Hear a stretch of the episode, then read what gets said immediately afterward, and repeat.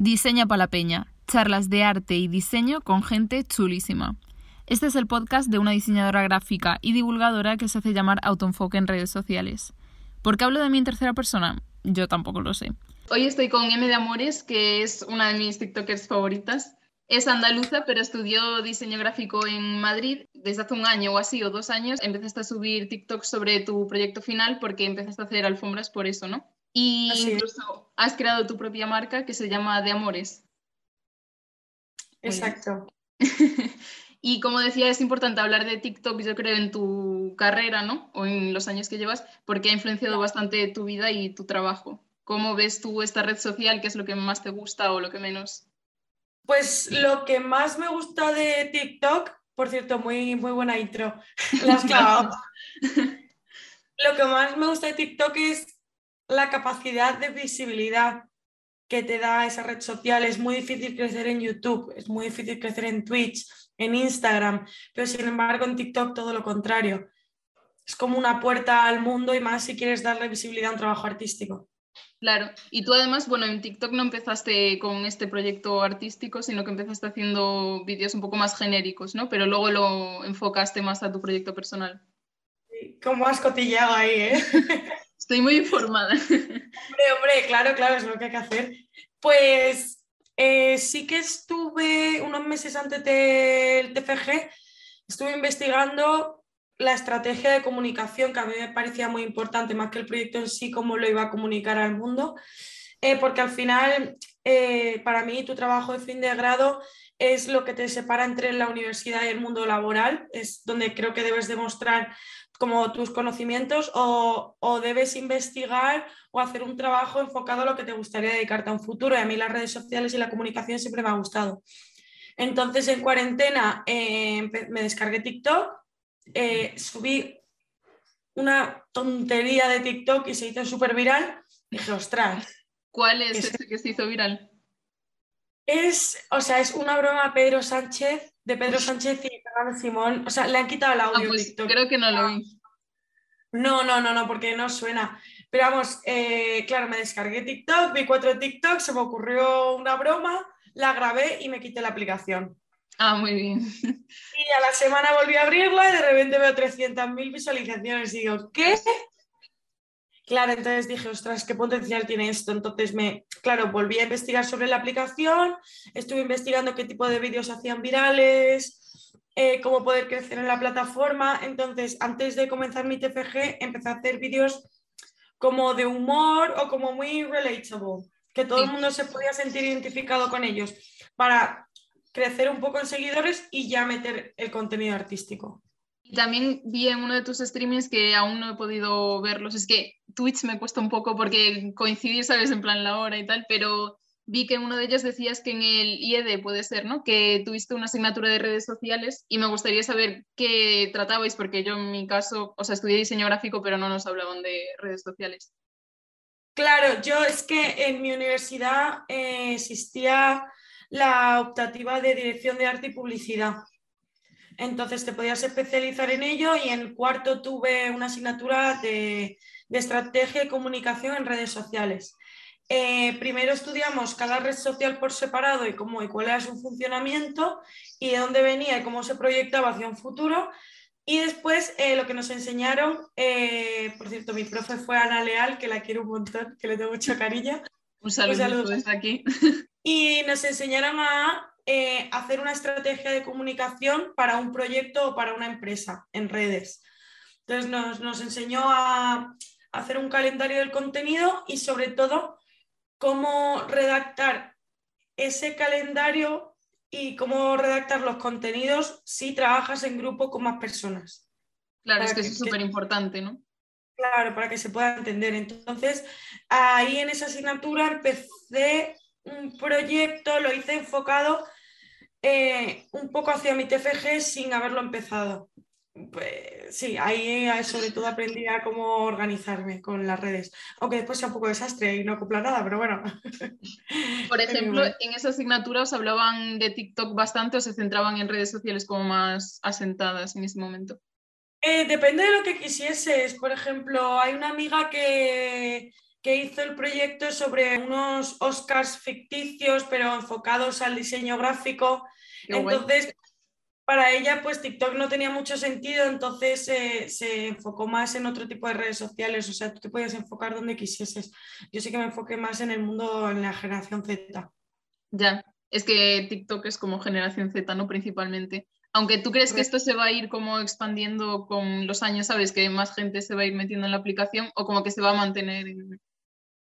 Yo, cuando mi padre que no usa ni Facebook ni Instagram se ha descargado TikTok y está ahí todo el día metido, mi padre no utiliza Instagram, pero se mete en los reels. Qué curioso. De Instagram. Claro, claro, le, da igual la vida a la gente. Uh, perdón, le, da igual la, le da igual la vida a la gente, pero claro, los reels le encantan. Entonces se ha descargado TikTok para ver los míos y está que no caga con ello. Entonces yo creo que yo creo que si al final el algoritmo de TikTok se adapta a la persona bueno, el mío no, ¿eh? De verdad, o sea, yo no puedo más con TikTok porque es como lo contrario a mí y le doy todo el rato, no me interesa, pero me da la sensación de que me aparece más eso. Entonces eh, es horrible, pero bueno, en general la gente sí que se le adapta. Lo que le pongas que no te interesa, por cierto, los auriculares no están conectados a ningún lado. es un accesorio en realidad. El micro sí está funcionando, como veis, la lucecita. Sí, sí. La mayoría cuando empiezan a utilizar TikTok como se sorprenden de lo que les conoce, ¿sabes? La aplicación y tal. Porque hay gente que piensa que es como solo bailes o solo cosas así, pero hay muchísima gente creando cosas, además cosas que ni siquiera tuvieses imaginado que alguien estuviese hablando sobre eso. Claro, exacto. Cuando alguien me pregunta a qué te dedicas, y yo digo, bueno, pues esto, esto, esto, y también hago TikToks, me dicen, ay, bailes, y digo, no, o sea, es una parte muy pequeña de TikTok, los bailes, por lo que yo tengo visto en mi algoritmo, vamos. Claro. Y bueno, desde aquí animo a que si alguien no te sigue en TikTok, por favor te siga, porque no se va a arrepentir. De hecho, a todas las amigas a las que le hablo siempre de tu cuenta, ahora ya están más obsesionadas que yo casi con tus alfombras y con todo. Que la última vez que sacaste las últimas alfombras estas pequeñas, eh, se lo iba a pasar a mis amigas y se agotaron antes de que se lo pasase, antes de que lo viese entero. Ay, enhorabuena por eso. Gracias, no pasa nada que voy a hacer muchas más. Ahora estás con dos grandes, ¿las has terminado estas últimas que... Sí. No, no, no, no, he tenido una semanita de mental breakdown. Normal, porque es, o sea, con todas las cosas que estás haciendo, o sea, es mucha presión, ¿no? Al final también. Sí, y también llevo una semana en Twitch y, y para mí eso ha sido como... Ha sido un poco heavy porque, claro, Twitch lo hago por las noches entonces, como tengo que readaptar mi horario, es, yo pensaba que hacer directos era, era difícil, pero no tan difícil. Entonces, como que ha sido una, semana en la que me he centrado en esto, pero bueno, ya le cogí un poco el ganchillo y, y ya tope con todo lo demás. Es que es bastante exigente, ¿no? Hacer directos, o sea, yo solo hice uno, así que no tengo ni idea, pero como que también tienes que estar hablando tú todo el rato, muy pendiente de todo el rato de las cosas, porque si no la gente se aburre, ¿no? Claro, así es, o sea, estás sola, le estás hablando a una cámara. No pasa nada cuando haces TikToks porque no haces TikToks de más de dos, tres minutos. Claro. El problema es que aquí te sientas dos horas. Ya. Y hablas a una webcam, entonces intentas que no se te vaya la gente, que no se aburra. Eh, cuando nadie escribe en el chat, buscar un tema de conversación, como que tienes que estar alerta. Claro, yo empiezo los directos a las 10 de la noche, que es más o menos cuando a todo el mundo el cerebro se le apaga. Ya, y tú ahí con tu Red Bull, ¿o qué? ¿Cómo sobrevives? Claro, pero digo, mañana tengo que madrugar. bueno, hay que acostumbrarse. Yo creo que lo que lo estabas haciendo súper bien, a mí me gusta mucho. Gracias, pues eso, he tenido un break de una semana con las alfombras, pero vuelvo a tope. Y bueno, todo el contenido que compartes en redes sociales te ha permitido crear una comunidad, que también eso vi en uno de tus streamings que te daba miedo un poco empezar en un directo, porque al final un TikTok la gente lo puede ver en cualquier momento, pero el directo es como, se nota, ¿sabes? Cuando hay gente que está ahí y cuando no. Em, y eso, esa comunidad que has creado te ha permitido también vivir diferentes experiencias, como dar talleres, por ejemplo, o que tus alfombras van a salir en una peli, no se sabe cuál aún. Claro, claro, claro. Es muy guay. O sea, hay dos, hay dos partes que te dan las redes sociales, que una es una comunidad y otro las oportunidades. Obviamente te salen oportunidades laborales, pero porque las empresas se fijan que tienes, tienen unos, tienes unos seguidores, que es un número para las empresas, pero para mí es una comunidad. Entonces, claro, he podido dar talleres, eh, mis alfombras van a salir una película, mi alfombra de curro estuvo expuesta en el Centro Cultural del Carmen en Valencia. Eh, he hecho colaboraciones con marcas, pero claro, para las marcas y todo eso, yo, todos mis seguidores son un número. Lo bonito es la comunidad y poder interactuar con ella. Claro. Que a mí es, lo que me parece más, más guay de Twitch. O sea, he empezado Twitch sobre todo porque al final me parece muy frío un DM de Instagram o un comentario en TikTok. Yo siento que tengo gustos muy parecidos con la gente que me sigue y creo que es muy buena oportunidad pues, para hacer migas y para interactuar y para crear como una familia. ¿Y crees, o sea, la gente que te sigue en general también es de tu edad o estudia diseño o es como muy variada? Todo el mundo, cuando alguien me saluda por la calle o, cuando he dado talleres y se ha apuntado gente que me sigue, es que digo, es que sois mis amigas. es que literalmente sois mis amigas. Es que eh, son chicas que mucha gente me lo dice, se parecen a mí en cuanto a gustos artísticos o forma de vestir o que son muy mm, parecidas a pues ti en general, ¿no? Claro, claro, y eso me encanta y me pone súper feliz porque es como que sois mis amigas. ¿Y tú también sientes eso con otras personas que sigas en redes sociales? O sea, como que lo sientes como amigos, digamos. ¿O qué personas sigues en redes sociales que te guste su contenido? Claro, eh, pues sigo artistas, sigo después gente más famosa como las Kardashians, gente como que, que nunca podría llegar a su altura, pero sin embargo bueno, bueno, Pero sí que es verdad que sigo a muchas chicas, sobre todo consumo mucho Twitch porque yo necesito mucho verme reflejada también en otras personas en Internet. Eh, al final estar viendo todo el rato como influencers perfectos, pues a mí no me inspira para nada. Yo prefiero una persona mucho más natural y real que también tiene sus problemas eh, y es más bien el contenido que a mí me gusta consumir y es al final lo que creas tú también, porque eso sí que es algo que me llama la atención, porque en general la gente como que comparte solo sus éxitos o el proyecto ya finalizado y tú también compartes todo el proceso, que es súper interesante eso para mí, o problemas o cosas así, que como que también te acercan, ¿sabes?, a las personas. Claro, pues yo enseño por, me, me aburría un poco el hecho de TikTok de enseñar lo perfectas que son mis alfombras, que las hago en un minuto, ay, que las vendo todas, pero me faltaba lo que hay detrás, porque al final me he hecho autónoma con 22 años. Estoy montando mi propia empresa con 22 años. No tengo una fuente de capital enorme, de hecho, para nada, y todo esto me lo estoy intentando montar yo sola sin un equipo detrás.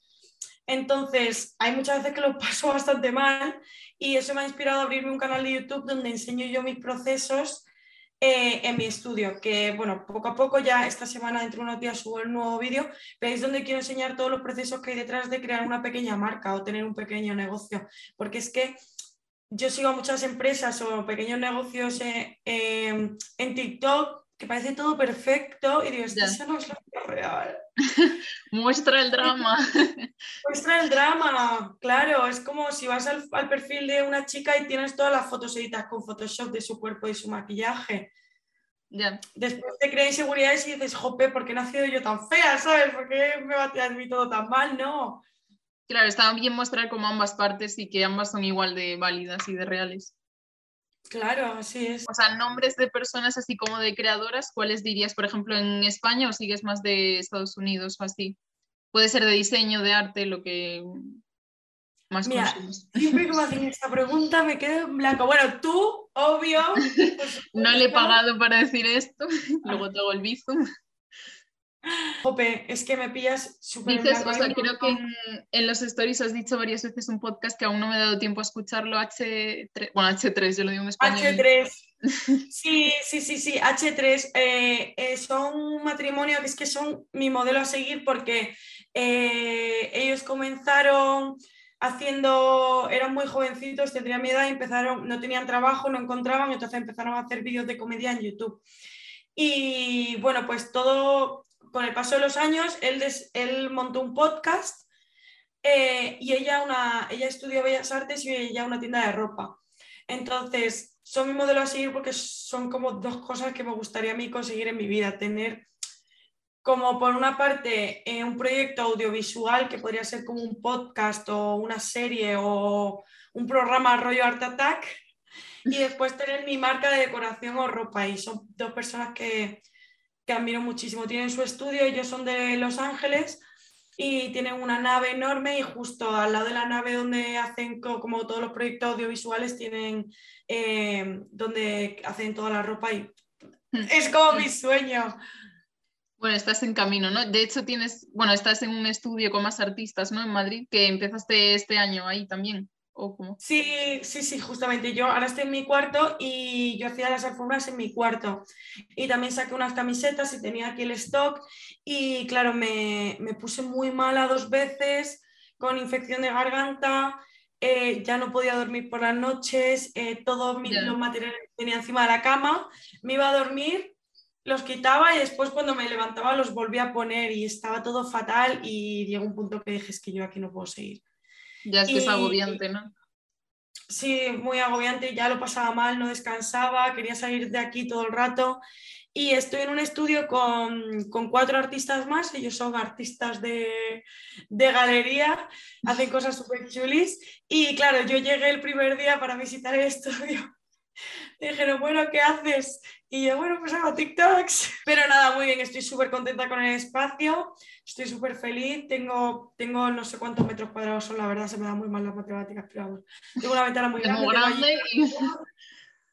Tengo, allí, el área de luz, tengo allí un espacio para grabar, estoy muy contenta.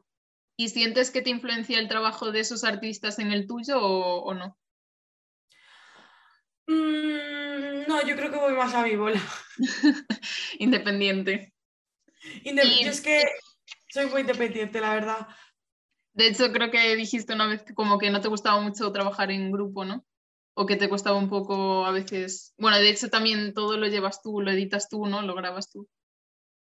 Claro, así es. Creo que no sé si es como algo bueno o algo malo, pero bueno, trabajar en grupo a mí nunca se me va bien.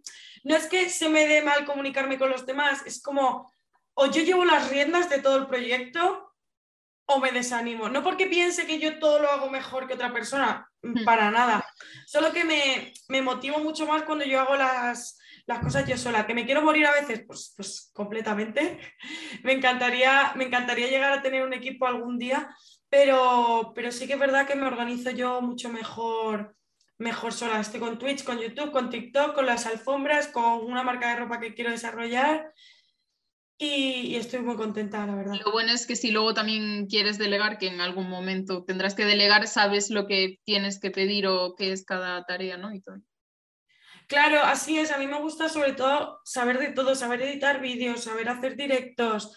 Eh, quiero aprender a confeccionar y hacer patrones también. Eh, me gusta aprender sobre todo un poco y ya el hecho, cuando el día de mañana pueda delegar, pues entender sobre todos los campos. ¿Quieres ser profesora o eso te escuché? Cuéntanos un poco más. ¡Ay, me encantaría! Es mi sueño.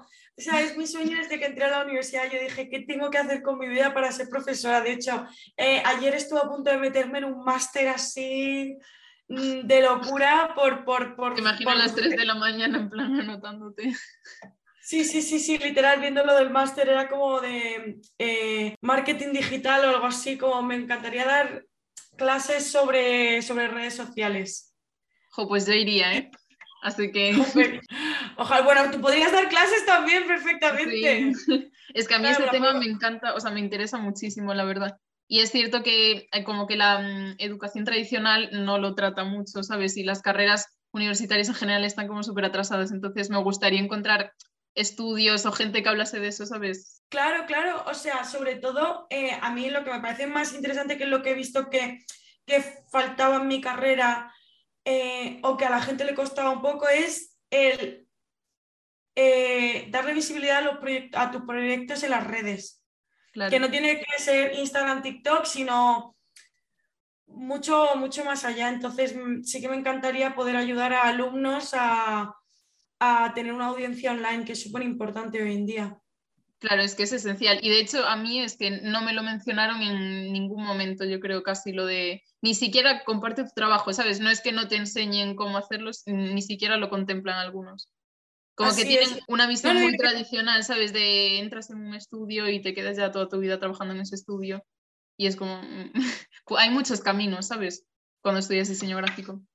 Claro que, que, genial, o sea, hay mucha gente que enseña su trabajo y habla por sí sola, hay gente que tiene un don para el diseño gráfico que yo me quedo muerta, que yo tampoco soy tan buena en el diseño gráfico, entonces yo admiro mucho a la gente así, pero sí que es verdad que hoy en día es muy importante darle, darle esa visibilidad a tu trabajo porque al final enviando cuatro mails, la mayoría no los van a abrir.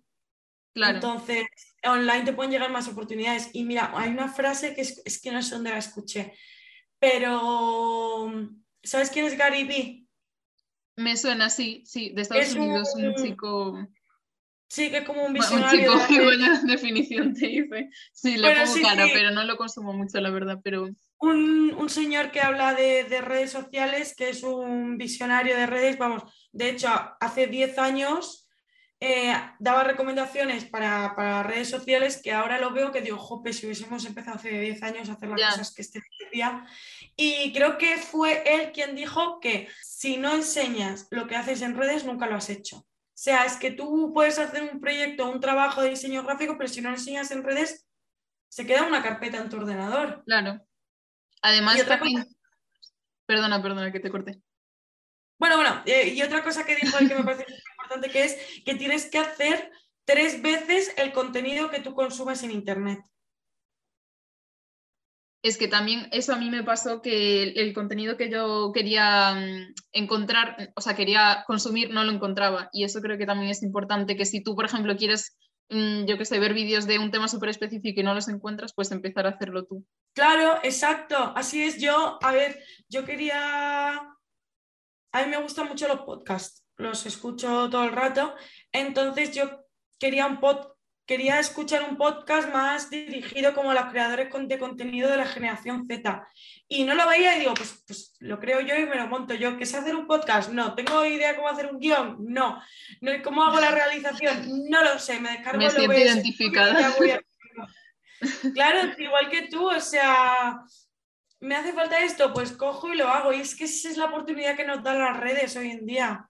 Y además también te permite conocer a muchísima gente que de otra manera, ¿sabes? No la hubieses conocido nunca. Claro, y es tan fácil como ir a su Instagram y escribir un mensaje directo. Oye, ¿te apetece venirte a mi podcast? no, gracias.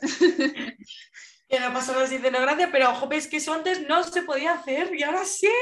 Claro, y también yo creo como que hay personas que antes eran súper inalcanzables, ¿sabes? Que igual tenías que hablar con 800 personas, o sea, hace años para llegar a una persona y ahora le escribes un mensaje directo, igual puede leerlo, ¿sabes? O le mencionas o cosas así. Has mencionado que uno de tus sueños de pequeña era ser presentadora, ¿no? Y por eso creaste el podcast de Radio La Milagrosa, que podéis seguirlo en YouTube. Aunque bueno, en tu canal de YouTube ahora creo que está en el mismo, que subes el podcast y los... Sí, antes se llamaba Radio La Milagrosa el canal, pero ahora le he cambiado el nombre a M de Amores. Ah, ok. Y eso, ¿tienes pensado retomarlo? Porque me encantaron las entrevistas que hiciste. De hecho, conocí a mm, Carla Paucar, o sea, descubrí a Carla Paucar por tu podcast y me encanta. Además, también tiene su TikTok, mm, hace muchísimos vídeos mostrando el proceso y todo. Y es muy interesante. Claro, claro. Pues, tía, me encantaría volver al podcast. Eh, lo que sí que es verdad es que eh, lo recuerdo toda esa época con un poco de dolor de cabeza, porque hacer el guion, ver de qué vas a hablar con esa persona durante X tiempo, buscar a alguien, porque no puedes invitar a cualquier persona porque no todo el mundo le gusta hablar o se sentiría como delante de una cámara. Entonces, quedar con esa persona que le venga bien, eh, claro, estoy, no estoy esperando, pero estoy segura de que dentro de poco podré tener un equipo eh, que me pueda ayudar con ese tema. Después la realización la hacía yo porque, claro, tengo el micro por un lado, tengo la cámara por otro, eh, tengo que controlar las escenas, utilizaba un croma. Entonces, estar pendiente de todo eso, que se vea todo en todo momento, que no falle la cámara, que el micro se escuche, eh, que estemos dentro del plano, a la misma vez que yo estoy leyendo el guion con las preguntas y manteniendo la conversación y teniendo un ritmo, a mí es que me estaba petando la cabeza. Ya es que yo me tiro un poco al vacío porque nunca había hecho ninguna entrevista. De hecho, la primera se la hizo a Javier Jaén, que no sé si lo conoces, entiendo que sí. Sí, obviamente lo conozco. ¿Quién no conoce a Javier Jaén? Era mi diseñador gráfico favorito, entonces estaba yo en la primera entrevista en plan, eh, bueno, ¿y tus inspiraciones? O sea, es como muchísima presión porque la gente yo creo que piensa que es más fácil, porque al final es como, bueno, una conversación, pero es complicado. Es, es muy complicado, sobre todo si a lo mejor esa persona da pie a la conversación, pero a lo mejor no conectas tanto con ella y a lo mejor esa persona se come mal la conversación o de repente te quedas en blanco o es que, es que pueden pasar muchas cosas en una entrevista. Y luego tú también, por ejemplo, llevabas a los entrevistados a tu casa, entiendo, tu estudio, o sea, que las hacías en persona, que eso también es algo genial. O sea, me gustaría hacerlo. Eh, claro, Pero en claro. Coruña, entonces. Claro, bueno, tampoco, no todo el mundo vive en Madrid, ni tampoco tiene disponibilidad para venir a tu casa. Y bueno, también estaba un poco agobiada porque, claro, las entrevistas las hacía entre la cocina y el salón. Buen espacio. Me ponía, me compré una tela verde en Amazon que la usaba como croma, la ponía en la pared, como que tenía que darle toda la vuelta al salón porque no tenía espacio suficiente, mover todos los muebles. Ya. Ahora que tengo un estudio, ahora, ahora sí que había pensado en, en retomarlas, pero con un poco de tiempo, porque entre que he empezado con YouTube, Twitch y tal, de hecho, Claro. las entrevistas las quiero retransmitir en Twitch. En Twitch, ¿qué contenido piensas hacer para la gente que quiera saber qué, qué se puede esperar? En TikTok hago un popurrí de todo, sobre todo enseñando mi trabajo en las alfombras, más bien como que los, los procesos y el final. Al final son vídeos muy rápidos y me apetece mucho más hablar sobre, sobre todo el proceso de las alfombras. Entonces, los blogs que voy a ir subiendo semanalmente a YouTube van a ser sobre mi proceso artístico dentro del estudio. No, no saco la cámara fuera. Y en Twitch lo que quiero hacer es conectar con mi audiencia. Ya está, hablar con ellos y a lo mejor enseñar mis intereses, comparto la pantalla de mi ordenador y miramos, yo que sé, cualquier tema de actualidad o de interés. Si, si llego a tener un PC que ahora mismo estoy con el portátil, a lo mejor jugar a, jugar a videojuegos con, con mis seguidores, pero vamos, eh, no tengo ninguna intención de hablar en Twitch sobre, sobre cómo hago alfombras, sino Ya, como más. simplemente hablar de temas de interés que a la gente le, le gustaría saber sobre mí o le gustaría ver mi opinión. Genial. Y también vi que estás en una agencia de influencers, ¿no? Ahora. ¿Qué es lo que haces exactamente? O sea, ¿te buscan colaboraciones o tú asesoras a marcas? Porque vi algunos TikToks y es como que no sé muy bien en qué consiste. Claro, pues sí, ya llegó al punto en el que me interesaba entrar a una agencia porque la agencia lo que te hacen es que te ayudan con las colaboraciones y las gestionan ellos. Entonces es un peso que te quitas tú de encima. Claro. El estar todo el rato con, con el cliente, hablando con ellos, eh, dando presupuestos, feedbacks, no sé qué. Entonces, eso todo te lo, te lo gestiona la, la agencia, lo que son colaboraciones pagadas con, con empresas. ¿Y qué tipo de colaboraciones has hecho tú, por ejemplo? Pues mira, hice una con L'Oreal, que bueno, es que no tiene nada que ver con, con nada artístico, pero bueno, hay una colaboración que voy a hacer ahora que me interesa muchísimo, que bueno, no sé si lo podría decir, supongo que, que sí. Bueno, es con una franquicia de comida y Ya lo me que interesa, hacer- hacer comida. Sí, y encima la comida de este sitio, o sea, ¡mua! ya veréis. Eh, y lo que voy a hacer es una alfombra inspirada en su marca para después sortear. Qué guay. Jo, Para qué ganas. Navidad. Es que eso además es súper guay. A mí me gustan como cuando las colaboraciones, ¿sabes? Son que se nota que hay una conexión entre la marca y la persona. Claro, claro, me han surgido oportunidades de colaboraciones que podrían ser colaboraciones realmente con cualquier persona. Y Ya. a mí sí que me apetece y cuesta un poco más, pero aunque tenga muchos seguidores en TikTok, no tengo tantos como otros influencers. Entonces, de momento, llevo muy poquito tiempo en esto, pero para mí es primordial que las colaboraciones que haga tengan, tengan como mi toque. Claro. Es que, por ejemplo, a mí me contactaron de una empresa de gaming y dije yo, ¿qué tengo que ver yo, sabes, con el gaming? O cosas así, por ejemplo, y luego también Gráfica, que es una revista de diseño y cultura visual, pues eso obviamente Ah, tiene mucho más sentido y creo que también es importante como cuidar, ¿sabes? La imagen, aunque seas una persona que está empezando y que lleva poquísimo tiempo, que todo lo que hagas tenga sentido. Y esa colaboración pues tengo muchísimas ganas de verla, la de la alfombra.